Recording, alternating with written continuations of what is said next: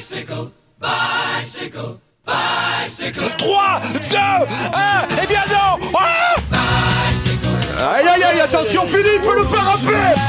Ah, Christopher Froome qui n'a plus de vélo. Christopher Froome à pied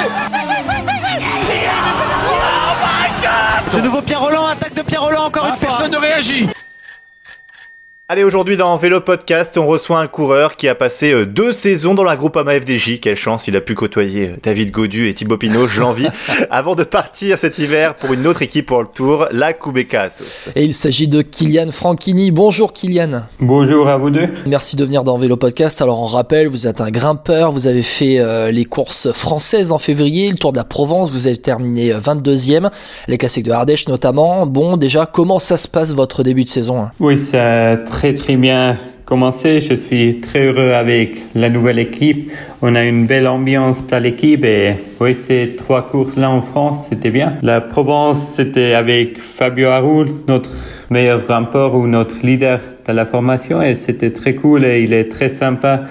On a bien travaillé ensemble et après les deux autres courses, c'était avec Simon Clark qui, qui, a fait cinquième sur la deuxième et ouais, ça a bien commencé. Justement, euh, c'est quoi ton rôle chez Kubeka Assos euh, On a bien compris, t'es équipier, mais est-ce que tu as le droit d'avoir ta chance parfois? Oui, exactement. Je suis équipier, comme là sur les courses qu'on a déjà fait.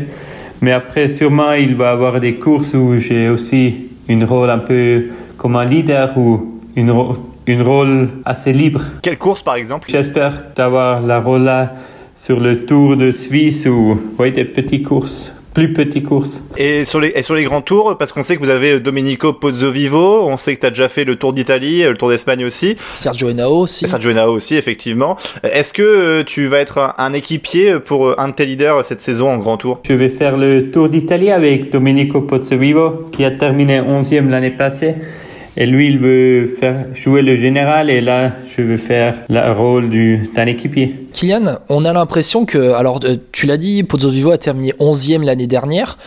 Finalement, on a quand même l'impression que Pozzovivo, sans trahir de secret, ne va, pas, jouer la victoire finale, mais en tout cas, aller chercher, pourquoi pas, un top 5 si la course se déroule bien. On a l'impression que vous n'avez pas de, top coureurs mondiaux à la Roglic, à la Pogacar pour aller jouer des, des grosses, grosses, grosses victoires. Mais finalement, du coup, sans ces coureurs-là, vous avez quand même beaucoup moins de pression dans les courses. Est-ce que, est-ce que vous avez, est-ce que tu as la même impression au sein de l'équipe? Oui, exactement. On n'a pas la pression. Ça, c'est clair. L'équipe s'est formée seulement fin novembre. J'ai signé le contrat presque à la fin d'année, à, à, fin novembre. C'était très, très. Ouais, parce que c'est l'ancienne NTT, ouais. Oui, exactement. Et c'était pas clair que l'équipe peut continuer. Et comme ça, tous les coureurs, on n'a pas un vrai leader, ce mois, comme Domenico ou comme Fabio. On est vraiment des coureurs qui sont très, très motivés.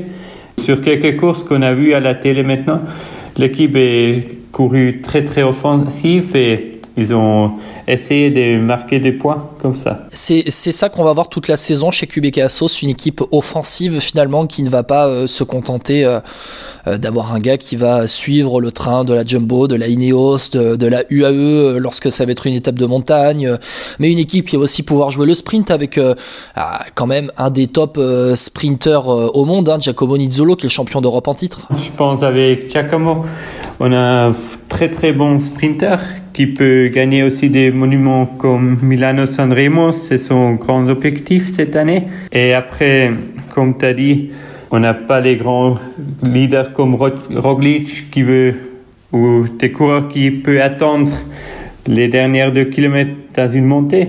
Mais après, on peut jouer offensif et on peut gagner comme ça. Tu me parlais de Fabio Aru. Alors euh, bon, depuis quelques années, euh, c'est un peu l'ombre de celui qu'on a pu connaître, euh, notamment chez, chez Astana. Euh, comment il est Fabio Aru Il est très très sympa. Il est vraiment comme un bon ami. Il ne se prend pas la tête et il est très ouvert et il est très simple, ouais. Est-ce que lui, il se donne les attentes aussi que certains ont, euh, que certains placent en lui? C'est très bien, il avait été très bon chez Astana. Est-ce que lui, il se dit, euh, bah, tiens, j'ai eu ça dans le passé, aujourd'hui, euh, j'ai envie d'aller gagner le Tour d'Italie et tout? Est-ce qu'il a encore ces objectifs-là? Non, je pense pas.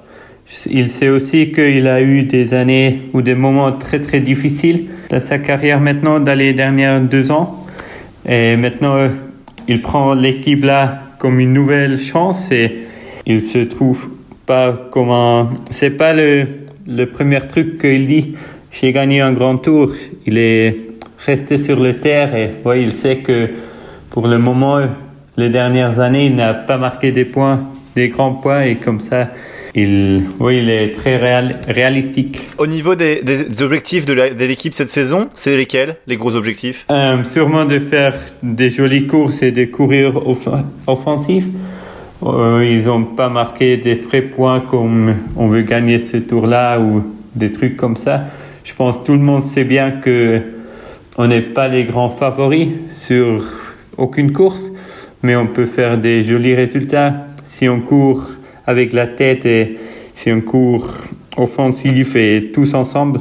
On a un mot, c'est Ubuntu, et ça se dit, moi seul je suis rien. On est seulement si on est tous ensemble et si tout le monde travaille pour tout le monde. On a quand même l'impression que euh, vous allez quand même viser des victoires d'étape sur les grands tours ou alors aussi des, des classiques avec Giacomo Nizzolo euh, au sprint. Oui, exactement, c'est ça. Mais Douglas Ryder, le grand manager de l'équipe, il n'a pas dit on veut vraiment gagner ça ou ça. Je pense qu'il est déjà content s'il trouve encore un sponsor pour continuer encore l'année passée, l'année prochaine. Et, mais il met pas des, des grands résultats pour objectif. Alors on a reçu euh, ici euh, dans Vélo Podcast Sébastien Reichenbach, hein, euh, que vous pouvez d'ailleurs retrouver sur YouTube et toutes les plateformes.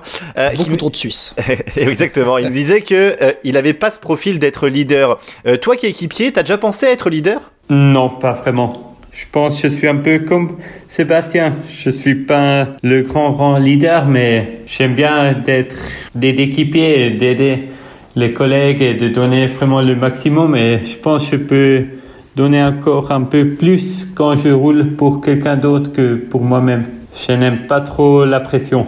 et, du coup, Kylian, c'est la question qui en découle.